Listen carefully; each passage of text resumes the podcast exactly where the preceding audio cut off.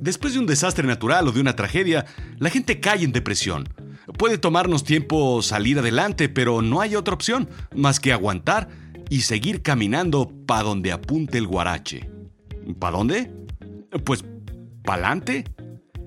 Yo soy Rodrigo Job y yo te cuento.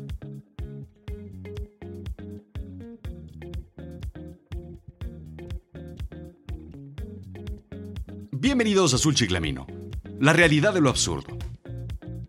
Mi vecino llevó las cosas al borde de la realidad de lo absurdo.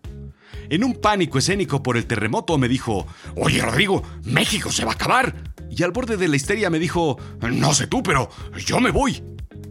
Para su mala fortuna decidió ir a Querétaro, a unas dos horas y media de la CDMX, donde le agarró la peor inundación de esa ciudad en décadas. Esa loca idea no fue la única que escuché. Huir. En mi afán de seria investigación profunda me decidí buscar el sitio más seguro del planeta. Así es que comencé con un frenético pero artificial pánico, como el de mi vecino, a buscar el nirvana en la Tierra. Indica National Geographic que los terremotos, grandes y pequeños, sacuden el planeta Tierra todos los días. En realidad son más cotidianos de lo que creemos. Todos se originan en fallas a grandes profundidades. La cosa es que la corteza terrestre está formada por un rompecabezas de placas continentales y oceánicas que están colisionando, pasando unas junto a otras o separándose. Lo que queda claro es que México se encuentra en una zona sísmica por la constante colisión entre las placas de Cocos, sobre la que se encuentra en el lecho del Océano Pacífico al sur de México, y la placa norteamericana del noreste. Por ello, la zona del Pacífico queda descartada como una zona de libre riesgo para encontrar nuestro paraíso. La zona de riesgo se vuelve a pintar desde la falla submarina de Cascadia, que baja desde la Columbia Británica hasta California, que además, dicho sea de paso, está lleno de todos los villanos de Disney y Hollywood. Así es que no, por ahí no. No hace falta decir que el cinturón de fuego es el causante del 90% de los sismos en el mundo, indica la BBC. Son 40.000 kilómetros de longitud que se sitúan en Chile, Argentina, Bolivia, Perú, Ecuador, Colombia, Panamá, Costa Rica, Nicaragua, El Salvador, Honduras, Guatemala, México, Estados Unidos, Canadá, dobla la altura de las islas Aleutianas y luego baja por las costas de las islas de Rusia, Japón, Taiwán, Filipinas, Indonesia, Malasia, Timor Oriental, Brunei, Singapur, Papúa Nueva Guinea, Islas Salomón, Tonga, Samoa, Tuvalu y Nueva Zelanda. Así es que sí, es difícil encontrar un sitio que esté aislado de terremotos, que sea inmune a avalanchas de lodo, huracanes, tsunamis e incendios forestales. Yo agregaría a evitar entonces sitios tropicales. Al año mueren 150 personas por una caída de coco. Sí, escuchaste bien. Según el Mirror, un coco puede alcanzar una velocidad de 80 kilómetros por hora cayendo a 25 metros. Es incluso menos probable morir por un ataque de tiburón que suma 40 personas al año. Sin embargo, según Popular Mechanics, la amenaza mayor son las tormentas. El 40% de las muertes por desastres naturales entre 1995 y el 2015, según un reporte de la Oficina de Reducción de Riesgo de Desastres de las Naciones Unidas, se debe a las tormentas. Así es que vamos a quitar de una vez a la península de Yucatán y Quintana Roo en México, la cual se encuentra amenazada año con año con huracanes, igual que la península de Baja California y bueno, pues de una vez el resto del Caribe, obviamente. Vaya, resulta que México es un sitio también muy peligroso para vivir. El sitio con el menor número de tormentas en el mundo son los países con condiciones heladas como Finlandia, Estonia e Islandia. Muy al norte y al este, donde los huracanes del Atlántico ni siquiera llegan. Algo similar sucede con los sitios calientes y secos, eh, tal vez Qatar, Emiratos Árabes o Arabia Saudita. Sin embargo, ahí encontramos un poco de tormentas de arena. Singapur, por ejemplo, es un sitio donde pueden evitarse las tormentas. Sin embargo, se registran temblores, aunque es un sitio con infraestructura moderna que podría aguantar los temblores. Aunque ahí incluso hay multas por no jalarle al baño público o por masticar chicle. Así es que mejor no. Me pregunté sobre Estados Unidos, tal vez la zona central, evitando las fallas y las costas, y me encontré otros riesgos como el reciente de Las Vegas, Nevada.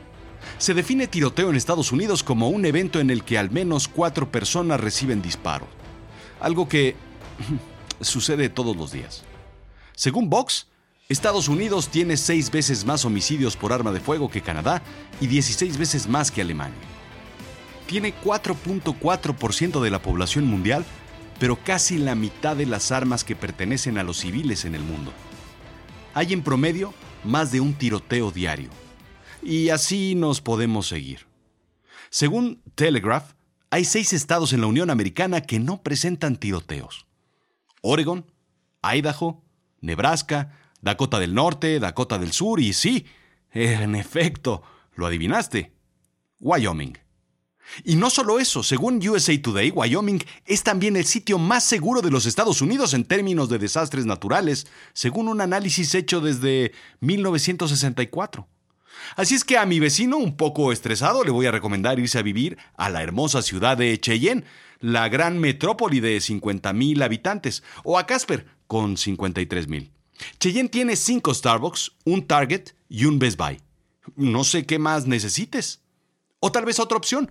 ¿Qué tal simplemente relajarte y abrirte? ¿Sabías que la gente amable y condescendiente vive más?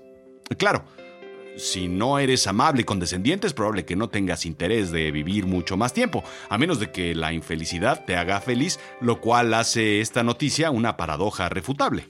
En fin, ¿sabías que la gente generosa tiende a tener menos dolores y malestares?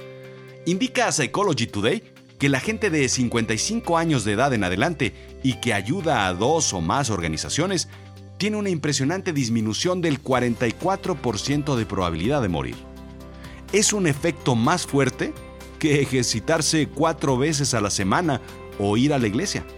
Vamos, ser voluntario es tan benéfico para tu salud como dejar de fumar. Y no, no me estoy riendo. Así es que esto debe ser cierto. Se dice que cuando damos, nos da un...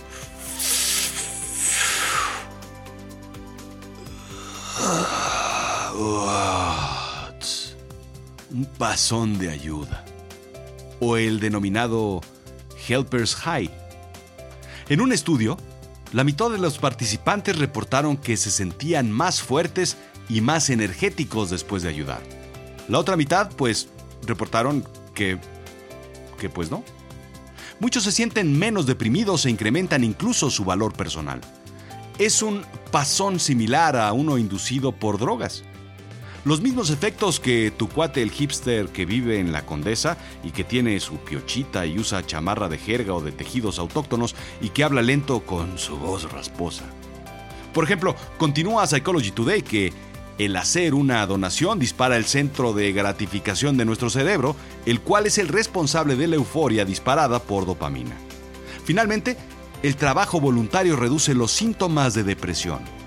Lo interesante de este trabajo es el contagio de la euforia de dar. Tanto dar como recibir ayuda se asocia con la disminución de la ansiedad y la depresión. ¿Qué volé? ¿El doble gane? Así es que la cosa es interesante, y se pone aún más interesante que un anuncio de 2X, y más intrigante que una partida de quién es el culpable o club. Indica a Christine Carter, PhD, socióloga y experta en felicidad del... Sí, escuchaste bien experta en felicidad de la Universidad de Berkeley, un adolescente que identifica su principal motivo como ayudar a otros es tres veces más fácil que aquellos que no tienen una motivación altruista. El comportamiento generoso reduce la depresión en los adolescentes, el riesgo de suicidio y son menos susceptibles a reprobar en la escuela, menos probable de embarazarse, sobre todo pues, si son mujeres, o de abusar de sustancias. Asimismo, tienden a ser socialmente más exitosos y tienen una autoestima más alta. Ah, por eso Vilma, Fred, Daphne, Shaggy y Scooby-Doo siempre estaban de buenas, porque todo el tiempo eran altruistas. A ver, persigues monstruos, fantasmas, brujos vudú y de veras no estás deprimido, melancólico, decaído o desmoralizado. Pues no, porque la paga que reciben era completamente emocional y sus cerebros estaban llenos de dopamina todo el tiempo. Bueno, eso y las Scooby galletas, claro. Tal vez el secreto de tu carga emocional, tu depresión, tu desazón, tu pesadumbre cotidiana es esa. Te la pasas todo el día correteando la chuleta que nunca alcanzarás porque ni estamina tienes, aunado a todos los problemas que hemos tenido estos últimos meses. Eh, tal vez el nivel de inquietud que tienes o la fatiga que cargas por la angustia de los acontecimientos cotidianos. O tal vez esa paranoia porque el mundo se va a acabar y tu ansiedad por querer salir corriendo a Querétaro te descarga. Tal vez simplemente es estrés sostenido. Para muchos el temblor ya pasó.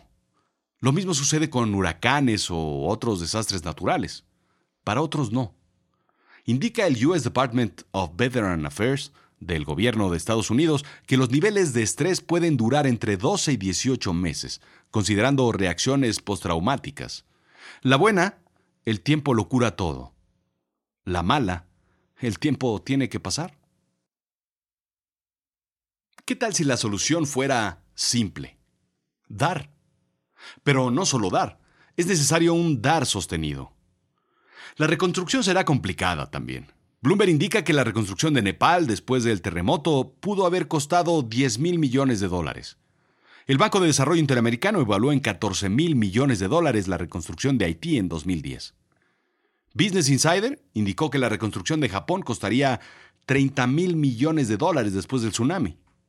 Indica el economista que el costo de reconstruir México podría ascender a los 2 mil millones de dólares, cifra evidentemente preliminar. Pero ahí te va. El punto donde uno más uno suma tres. Vamos a necesitar muchos dólares, pero sobre todo muchas manos para construir, muchas cabezas para pensar, muchos ojos para vigilar a dónde se va ese dinero, pero sobre todo un solo corazón. Todo lo que un paisano necesite es algo que otro paisano tiene para ofrecer y aportar. Lo que un mexicano requiere para salir adelante de su dolor y su tristeza es la fuerza y el positivismo de otro mexicano. Lo que un mexicano recibirá será lo que un hermano latino o un vecino del mundo pueda aportar para sentirse bien y quién sabe, incluso tal vez para incrementar su expectativa de vida. La cosa es que se requiere una ayuda sostenida durante meses. Por desgracia, no nada más una despensa hoy en el centro de acopio, porque los centros de acopio irán desapareciendo paulatinamente cuando nos vaya comiendo el monstruo de la rutina y nos vayamos olvidando de aquellos que se la están pasando mal. Porque no los vemos todos los días. Porque no todos los días viajamos a Chiapas, a Oaxaca o a Puebla. Porque en Morelos también hay más y están muy lejos, en la sierra y en las rancherías. Así es que la vida es una gran paradoja, la paradoja de la felicidad. Para ser feliz necesito tener y para tener hago todo lo que esté a mi alcance en pro del beneficio personal. Trabajar mucho para poder comprar la casa, el auto, los lujos que quiero. Sobregastar la energía eh, en un esfuerzo para tener la familia que quiero y que ellos tengan lo que yo más quiero.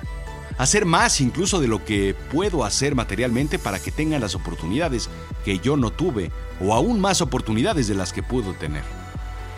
En un esfuerzo sobrehumano, en ocasiones para tener, nos alejamos del opuesto en donde la felicidad, científicamente comprobado, viene de dar? Hmm. Algo no me sale aquí en las ecuaciones. Mientras más tengo y más acaparo, entonces más feliz creo que soy, pero en realidad menos feliz soy. Pues chances sí. Lo que es seguro es que mientras más doy, seguro, seguro, segurititito, más feliz soy.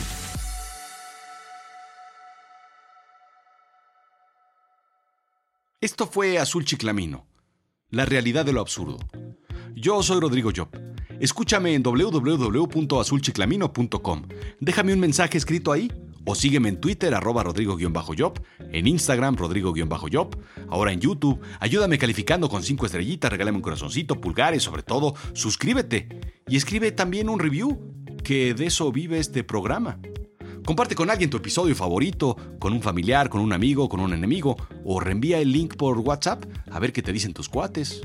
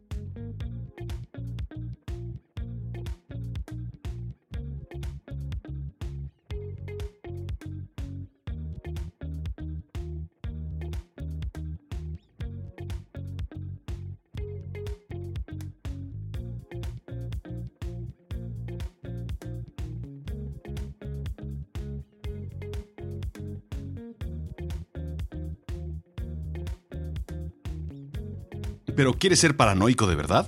Ahí te va. 24 personas mueren al año por un tapón de champán. 6.000 personas mueren al año por tropezarse en su casa. Las abejas y las hormigas matan a más personas que los tiburones. 100 y 50 personas respectivamente. Los hipopótamos matan a 2.900 personas al año. Ay, recuerda, esto, esto es nada más entretenimiento. Si te sientes deprimido por algún factor, no tengas miedo en pedir ayuda. Hadlow.